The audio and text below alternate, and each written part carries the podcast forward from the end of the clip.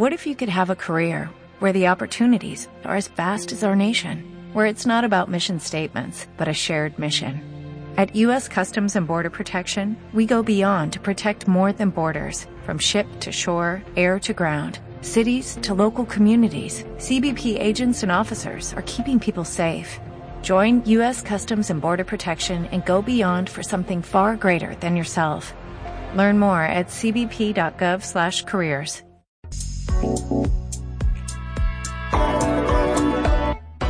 Hola a todos, ¿cómo están? Mi nombre es Falconeris Marimón.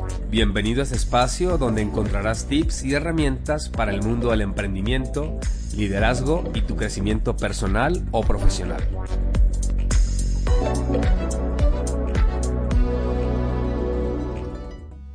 El episodio de hoy va a ser un episodio totalmente diferente. Hoy quiero traerles a ustedes eh, la entrevista completa que tuvo la oportunidad de hacerme eh, Karina, una gran amiga, eh, emprendedora, empresaria, la cual admiro mucho. Em, tuvo la oportunidad la semana anterior de entrevistarme en su programa semanal, La, la TI para ti.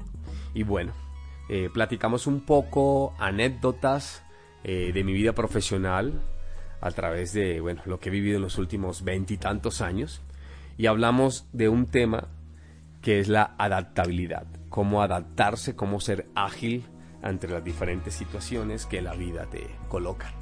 Espero que disfruten este episodio. Gracias Karina por la entrevista y bueno, les dejo aquí para que disfruten eh, la adaptabilidad con Karina en la TI para ti. Hola, ¿qué tal? Buenas noches. Bienvenidos, bienvenidas a una transmisión más de su programa de la TI para ti. Y el día de hoy tenemos un programa muy especial porque contamos con la presencia de un súper invitado. Este invitado eh, tiene un currículum bastante interesante y quiero compartirles algunas de las cosas más sobresalientes de toda su trayectoria en el mundo de la TI, por supuesto. Uh, primero, eh, ha sido fundador del grupo PERTI, es eh, dentro de todas las cosas que él maneja en el ámbito de la tecnología, creo que una de sus grandes especialidades es el tema del Big Data. Eh, ha colaborado en varios programas educativos, tanto el Tecnológico de Monterrey como la VM, en la Universidad Easy, y ha escrito el libro Habilidades Blandas, Líderes Fuertes, y es creador del podcast Falco Quotes. Así que sin mayor preámbulo, les presento a nuestro invitado del día de hoy, Falconeris Marimón. Falco, bienvenido, ¿cómo estás? Buenas noches. Chivo, Karina, ¿cómo estás? No, bien, gracias por esas palabras, ¿eh, María. ¿eh? y eso que nada más dije un resumen de, todo, de toda tu trayectoria. 20 años hacen muchas cosas, además de embarrarla, también hay muchos éxitos.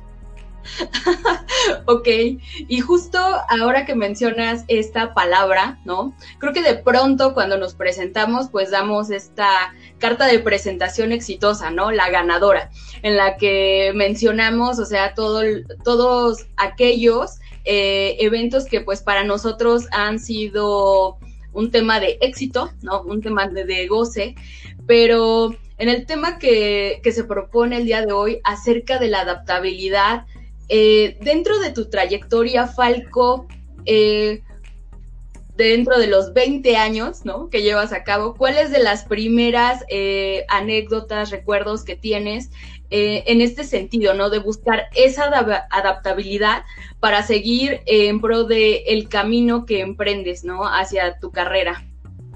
Venga, Karina, muchas gracias. Bueno, mire, hay muchas anécdotas y decimos 20 años porque son 20 años en México pero empezamos la vida laboral en el tema de, de IT, de tecnología, que es lo que nos apasiona, desde muy temprano, a los 21 años. Entonces, súmele, súmele, son como casi 28 años de experiencia y un poquito por ahí. Mire, una de las cosas, una de las cosas que a mí me marcó más así, eh, que me di cuenta, que fue cuando me cayó, como dicen en México, el 20, para darme, para darme cuenta exactamente que que no es el más rápido o el que responde más rápido el que gana las cosas, sino el más ágil. Eh, fue precisamente cuando me postulé, antes cuando era, cuando era empleado, trabajaba para una firma en Colombia y siempre fui como muy bueno para el tema de los datos. y me postulé perfectamente para una, para una gerencia. Este, A mí me llamó mucho la atención porque los skills técnicos lo tenía, era como dice, como decía mi abuelito, el, gallo que más cantaba el gallinero. Y cuando me, cuando me, cuando me propongo a la promoción, me dice, no, Falco, pues gracias. Eso fue así como, como pues la primera, la primera experiencia de realidad donde me dijeron, pero ¿por qué no? En esa época, estamos hablando hace veintitantos años, no existía mucho el micromanagement, ni el que te daba un feedback, ni que te decía, mira, es por esto, simplemente era un no y ya. Este, las, los temas de gerencias o las formas eran diferentes, empresas no trabajan eso. Pero afortunadamente, la persona, eh, digamos que me propuso a mí para eso, porque fue en otro país, fue en Ecuador, me dice, hay dos cosas importantes, Falco, que tienes que aprender. Fue mi, fue mi primera experiencia fuera de Colombia y es eh, el tema técnico es importante, pero lo más que tienes que aprender a dominar es el aspecto cultural. Entonces para mí fue así de, ah, muy bien. O sea, vos eres muy bueno, pero tienes un estilo de poca negociación, eres muy directo, bueno, todavía sigo siendo directo, etcétera, etcétera, ¿verdad? Y a la gente acá eh, tiene que usted saber cómo llegarle, tiene que saber cómo hablarle, con un poco menos de, digamos, de la voz menos directa, menos... Y esa fue la primera, la primera precisamente este, lección. Y entonces lo que hice yo, en vez de ponerme a estudiar más y demostrar más cosas técnicas, fue decirle a la gente, venga, ¿dónde puedo tomar un cursito? Ok. Me dicen, ¿cursito de qué? Pues de habilidades.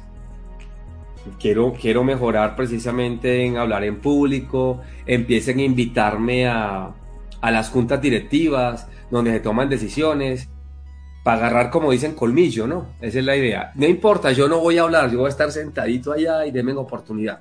Entonces supe o tuve la oportunidad de detectar y, esa persona fue como mi primer mentor, no existía esa palabra antes, pero que me decía, no, métase por aquí, métase por acá, e inclusive me dio la oportunidad después de suplirlo a él en ciertas actividades.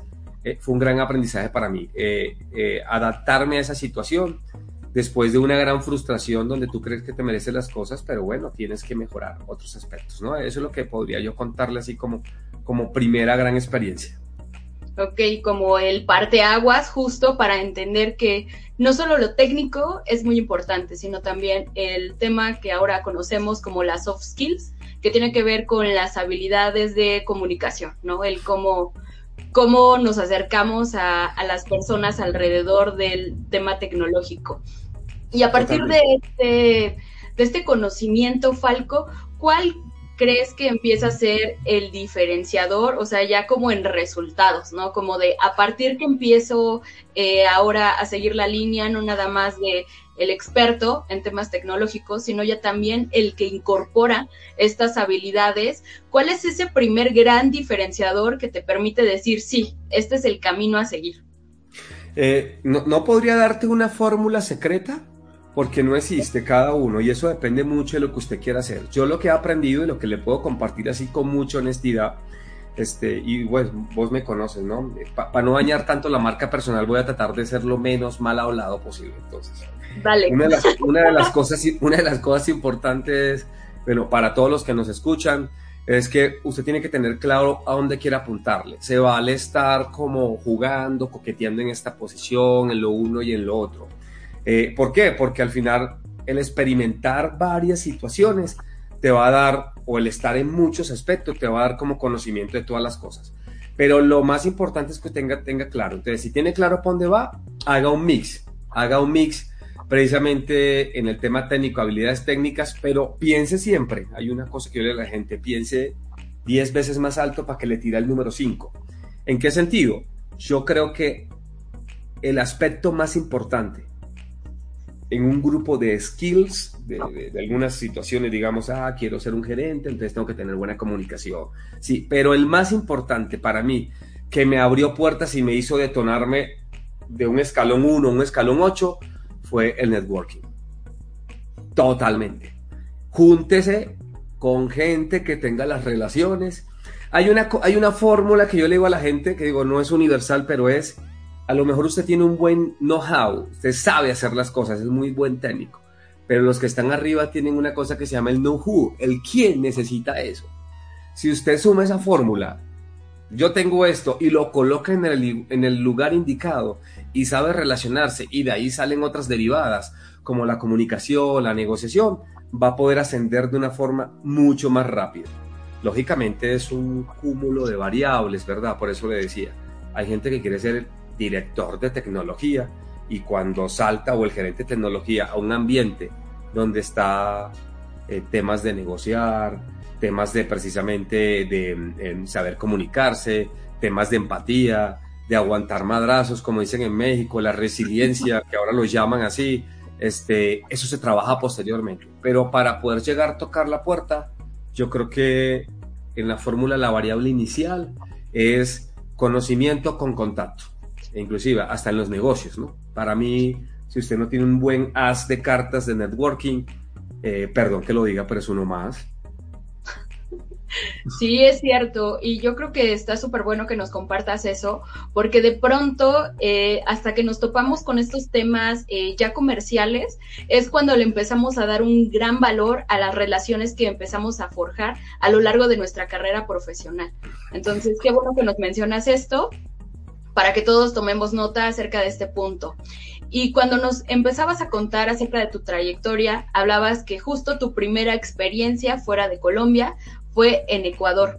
Pero ¿qué sucede, no? ¿Qué, qué pasa con Falco cuando decide salir de Colombia y llegar a la Ciudad de México? ¿Qué es lo que pasa, Falco? Cuéntanos. ¿Cómo da pausa a la adaptabilidad?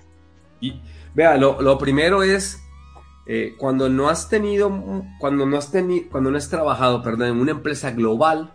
Yo antes de salir de Colombia trabajé en una empresa global que se llamaba este, Concel en esa época. Es una empresa de telefonía celular.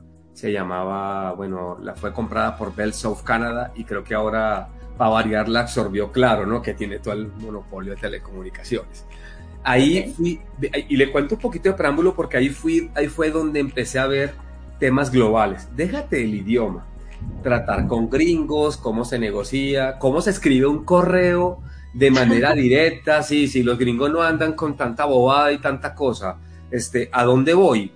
Este, me vengo por X o situaciones del destino, llego a la Ciudad de México, llego como consultor independiente, que es totalmente a no ser un empleado que depende de otra persona, y se te abre un mundo de, de, de situaciones que te frenan, ¿no? No sé negociar, no sé realizar una propuesta económica y entonces, bueno, las relaciones me ayudaron en preséntela así, hágala así, mira, empecé a aprender cosas comerciales que yo ni por ahí tenía, ¿no? No me fue muy bien al principio, ¿yo qué hago? Estaba dándole consolidar una empresa grande en México, ¿se pueden decir marcas, Karina? ¿No nos pagan por eso? No nos pagan todavía, pero bueno, bueno la, la, de los panes, la de los panes, la, la que ya no tiene osito. Entonces empecé, a ah, empecé a trabajar como consultor independiente porque conocí al director de tecnología de esa época en un viaje que hice a Costa Rica.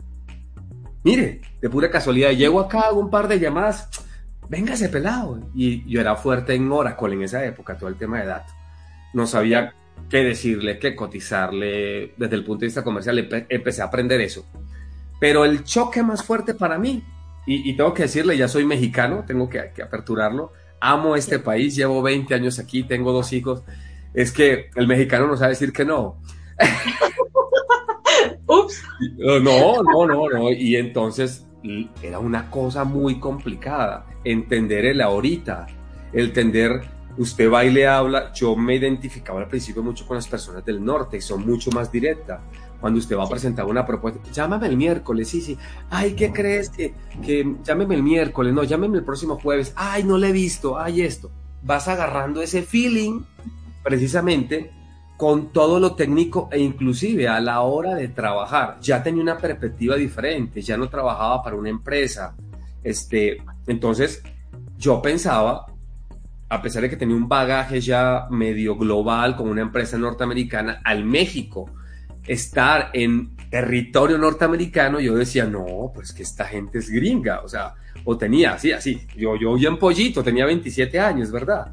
No, que son, eh, ¿cómo es que dice ustedes? Mueganito, hay que pedirle permiso al de al lado para ver, y eso se echan la bolita. Sí. Estoy hablando hace 20 años. Afortunadamente ahora las últimas generaciones tengo que aplaudirle, ¿verdad? Los que le llaman los millennials. Eh, yo creo que era un millennial de mi época donde, oiga, no me gusta y no me gusta, y si me gusta y si me gusta. Y los directores han aprendido que esa apertura. Pero eso fue un gran rompeaguas para mí y eso me tocó, me tocó más o menos como dos años batallar con eso batallar con el saber dar el avión, técnicamente saber dar el avión y, saber cuando alguien quiere platicar con usted o cuando no, y el hecho de que venga y te dé un abrazo, porque era chistoso, te ves como un mexicano al principio, no le entendía, y esos abrazos y besos por todo el lado, yo de, ya lo saludé en la mañana, tranquilo. Entonces, sí, sí, sí, para mí era así como, hey, tengo mi espacio, ¿no? Entonces, eso no significa que, que, que hubiera un compadrazgo, que hubiera una preferencia, las formas de negociar, me habló, me abrió totalmente el tema, inclusive cuando, cuando empecé a negociar con gente de España, con europeos, cuando empecé a negociar con gente, por ejemplo, con japoneses, que es totalmente diferente. Entonces, eso, eso, México no es Norteamérica, no, no, México es Suramérica, o sea, en el comportamiento, en la gente, en cómo eso. Yo le decía, ah, venga, por ahí va. Esa fue una gran experiencia este, y bueno, ahora, ahora me considero un buen cerrador precisamente porque leo muy bien este, las, el lenguaje no verbal de las personas. Creo que cuando conozco a alguien a primera y hablo 10, 15 minutos con esa persona, sé si hay intenciones, si no hay intenciones, porque mi giro se ha convertido más a lo comercial, ¿no? Para, para, para decirles a la gente, sí, tengo mucha especialidad en lo técnico, pero me, me enamoró el mundo, el mundo de los negocios. Ok, y de hecho, eh, dentro de lo que nos estabas narrando, mencionaste algo muy importante. Ya no estabas trabajando como dependiente de una empresa, sino que ya estabas emprendiendo. Y, y yo creo que como emprendedor hay ciertos retos, ¿no? Creo que ante esta situación es como en algún momento conversamos, es eh, realmente una montaña rusa de emociones, ¿no? Algunas veces cierras, algunas veces no, pero eh, retrocediendo el tiempo un poco, ¿qué dirías, no? De qué nos compartirías acerca de, ese proceso, porque yo creo que también conlleva un tiempo de cierta manera de transición, ¿no? De venir de una empresa, de recibir tu salario quincenal y de pronto, pues como decimos aquí en México, estar buscando la chuleta todos los días y, y en esa transición, ¿Qué, podrías recomendarnos a todos los que hemos emprendido o a las personas que también están pensando en dar ese salto? ¿Cuál sería tu recomendación, Falco, con base en toda tu experiencia? Se la voy a tratar, se la voy a tratar de resumir de una manera coloquial. Yo creo que una de las grandes habilidades que he hecho es que todo lo complicado lo resumo de manera facilita, el ego, la plastilina, lo que quiera, para que la gente eh, porque le hablo a mucha gente de negocios. Y es muy sencillo. El emprender es un estilo de vida. Es como si usted fuera mormón, cristiano o cualquiera cosa. Hay una serie de tótems, hay una serie de, ¿cómo se llama? De, de predicamentos, de mandamientos, como lo quiera llamar, y hay que seguirlo. No es un tema, este, como dicen los cristianos, o es cristiano caliente o frío o tibio. No, no, no. Es, si usted quiere meterse aquí, usted tiene que dedicarse a eso. No es que me meto ahora y me salgo a los tres meses y voy consigo empleo. No, no, eso es un estilo de vida. Y como estilo de vida, este, tienes que aprender una cosa muy bacana que se llama inteligencia emocional. Este, yo ahora usted me ve muy tranquilo, me río de todo, chévere, pero no, no, no, no, eso yo eché, eché a perder tres startups. Tan fácil como eso, ¿no? Tan fácil como eso, tres. Y errores garrafales es no se, no se aviente algo si no está dispuesto a sufrir. Perdón que lo diga así, pero que lo diga así. Es mentira. El que entra al emprendimiento pensando que se va a hacer millonario, mejor dedíquese a otra cosa. Trata de cosas ilegales y esas vainas, lo que usted quiera. Que llegue a platica más rápido. Es, verdad, se lo digo. O sea, las nuevas generaciones antes no se llamaba emprendimiento, ahora el emprendimiento se ha vuelto un deporte. Ah, ¿y, por qué se ha vuelto un deporte? Perdón el paréntesis, Karina, pero, pero le digo, le digo, le digo porque, porque antes no existía la forma tradicional ahora de, de, descubrir capital semilla con alguien que pusiera el riesgo. ¿Sí me entiende? Tan fácil como eso. Antes uno tenía que embarcarse, buscar plata, vender el carro, hacer lo que sea. Ahora usted puede montar una idea, ponen un fondo, en un, un co-founder y alguien pone plata y si le fue mal, le fue mal y listo. Y que le vaya bien, el que perdió la platica fue el otro. Sí se necesitan habilidades de tener un buen pitch, de saber vender la idea. Eso es bacano. Pero si usted se lanza solo como lo hice yo, de manera equivocada, que el primer gran error fue no conseguir personas que tuviéramos habilidades diferentes, complementarias. Entonces, yo era técnico, ¿qué hace la gente? Ah, me lanzo como buen técnico a vender, pero no sé vender, no sé negociar, no sé hacer marketing. ¿Qué? Y entonces ahí viene la parte interesante. Usted tiene que hacer una cosa que es de de las 8 de la mañana, 9 que se levanta, hasta las 5 de la tarde que cierra el changarro, usted lo que tiene que hacer es vender. Cuando los que están allá le van a comprar. Y de las, no sé, 10 de la noche, 8 de la noche que cierra, hasta las 2 de la mañana, tiene que aprender todo lo que le falta. Si usted cree que va a trabajar la misma señorita, no, que le vaya bien. Te dice, dedíquese a otra cosa buscar gente que lo complemente a uno. Esa es la lección número dos. Inteligencia emocional, porque no nos va, tenemos que salir de la zona de confort, tenemos que saber manejar nuestras emociones, educarse en la parte financiera, que es muy importante. Hay muchos, muchos temas al referente, pero lo más importante es encontrar un grupo, vuelvo a lo mismo, un grupo que soporte, personas que se suban al tren con usted y que puedan de alguna forma este, hacerlo mejorar. A nosotros siempre nos han enseñado a mejorar las partes malas. No, yo digo a la gente, potencie su parte buena. Sume su parte buena. Por ejemplo, yo me considero un buen estratega y cerrador ahora. Y sé mucho de tecnología, pero lo utilizo para cerrar y para montar estrategias, para buscar partners. Y allá en la parte técnica, técnica, en la preventa, en lo que sea que estoy haciendo ahora, busco un pelado que es bueno que haga eso. Y yo, mi ego, vengo y me hago un, algodón de azúcar y me lo como, porque tengo que confiar en esa persona y que él es el técnico y lo que sea. Y en las dos startups que tenemos ahora, tenemos una empresa y dos startups que acabamos de arrancar, le doy la confianza 100% a los pelados a que le embarren. Porque entonces yo soy el abuelito ahora, el de los 40 y casi 50 años, y ellos tienen 29 y 31. Y, y eso, eso. Entonces, es un camino, es un camino fuerte, este, es un camino que no es sencillo eh, y tienes que aprender con inteligencia emocional a disfrutar del camino. Eso, eso si, un día no tiene plata, ríase de la vida, no pasa nada.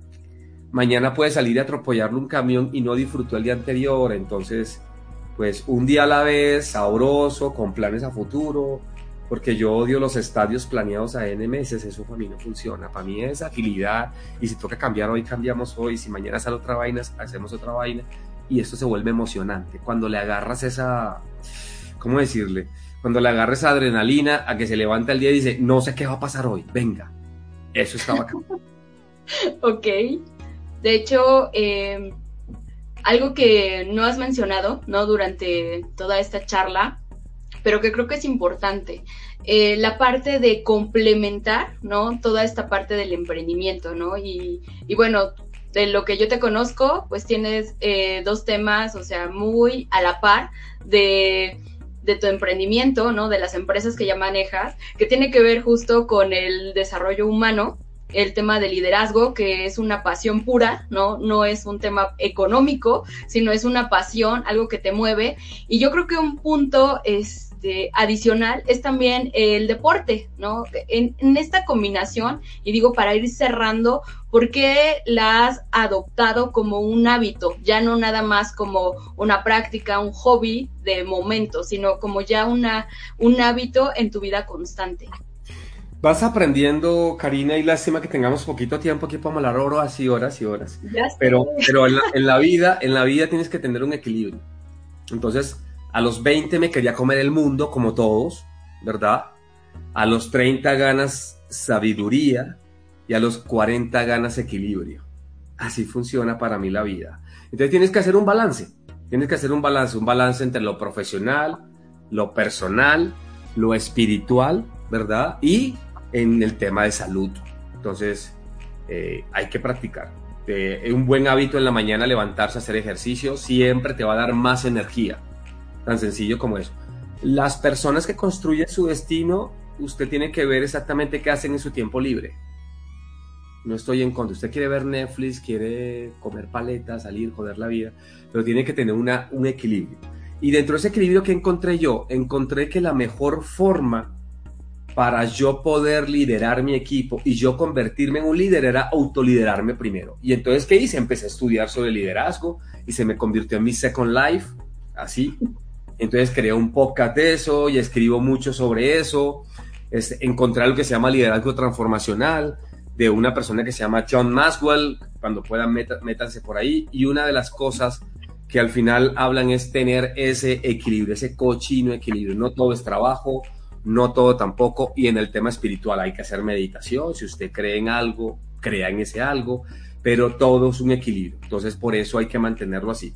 Y, y el tema del liderazgo se me convirtió en tan una obsesión que precisamente este, el, el libro, el único libro que he escrito, ¿verdad? El ha sido, sí, exacto, bueno, hasta ahora, hasta este momento, estamos trabajando en es precisamente de cómo tener hábitos para convertirte en un líder, ¿no? Y, y, bueno, es un compendio de varias cosas y a mí me gusta siempre definir a las personas que tienen ese balance y que ayudan a los demás, porque no se trata de uno, de resaltar, sino a tu equipo. Eh, por ahí te preparé una frasecita que tiene que ver que dice que el director de una orquesta no produce ningún sonido. Su poder depende de la habilidad de hacer poderosas a las otras personas. Entonces, yo creo que ese ha sido precisamente mi, mi propósito de vida.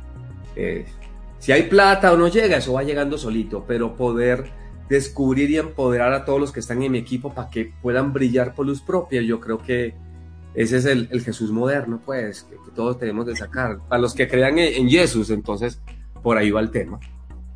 Ok, pues bueno, como siempre, eh, es un placer conversar contigo. Eh, Falco, como ya nos compartió, eh, creó, bueno, escribió un libro, ¿no? Habilidades blandas, líderes fuertes. Ha desarrollado bastante contenido digital. Los invito a visitar sus redes sociales, Falco Quotes. Siempre es bueno escucharlo porque como nos contó a lo largo de esta transmisión, pues ha sido basado en su experiencia, no ha sido porque se le ocurrió, porque lo leyó en un libro, sino es una persona de éxito que pues como todos, eh, pues partió de un punto de inicio, ¿no? Y sigue en esta en este camino constante, ¿no? De reinventarse. Y pues Falco, para cerrar, eh, ¿qué te gustaría compartirnos el día de hoy? ¿Qué te puedo decir? Yo lo único que le digo a la gente, digamos, si estamos hablando del tema profesional, del tema de la IT, encontrar el propósito tanto laboral como profesional no es sencillo. Este, yo lo descubrí más o menos como a los 36 años. Para algunos puede ser tarde, para otros pueden ser este, temprano, no lo sé. Si usted no lo ha hecho es dedique tiempo a saber a qué vino y dedique tiempo a saber qué, qué quiere y la mejor inversión que puede hacer en esta vida es perseguir eso, invirtiendo en usted, lo primero que todo, este, y como lo comentamos por ahí, manteniendo un balance. Esta vida es un solo camino, es un solo cartucho, como yo digo, y la verdad hay que vivirla de la mejor manera, contento y feliz. Y es transformarse adentro para obtenerlo afuera. Para, para mí eso es lo más importante. Me encanta este cierre, Falco. Y bueno, leí algunos comentarios que están muy emocionados.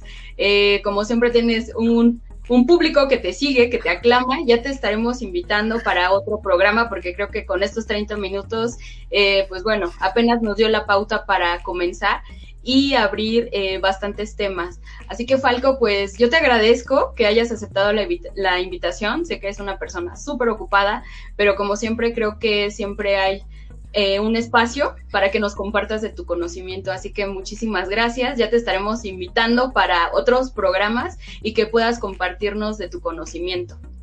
No, muchas gracias. Y entonces yo después le devuelvo la invitación al podcast que tengo también, sin ningún problema. Claro.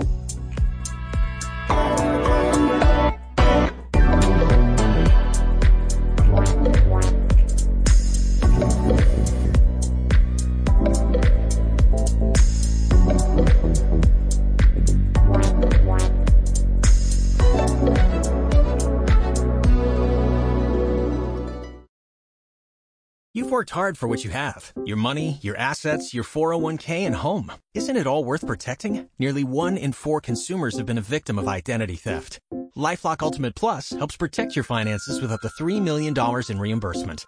LifeLock alerts you to identity threats you might miss. And if your identity is stolen, your dedicated US-based restoration specialist will work to fix it. Let LifeLock help protect what you've worked so hard for. Save 25% off your first year on LifeLock Ultimate Plus at LifeLock.com slash aware. Terms apply.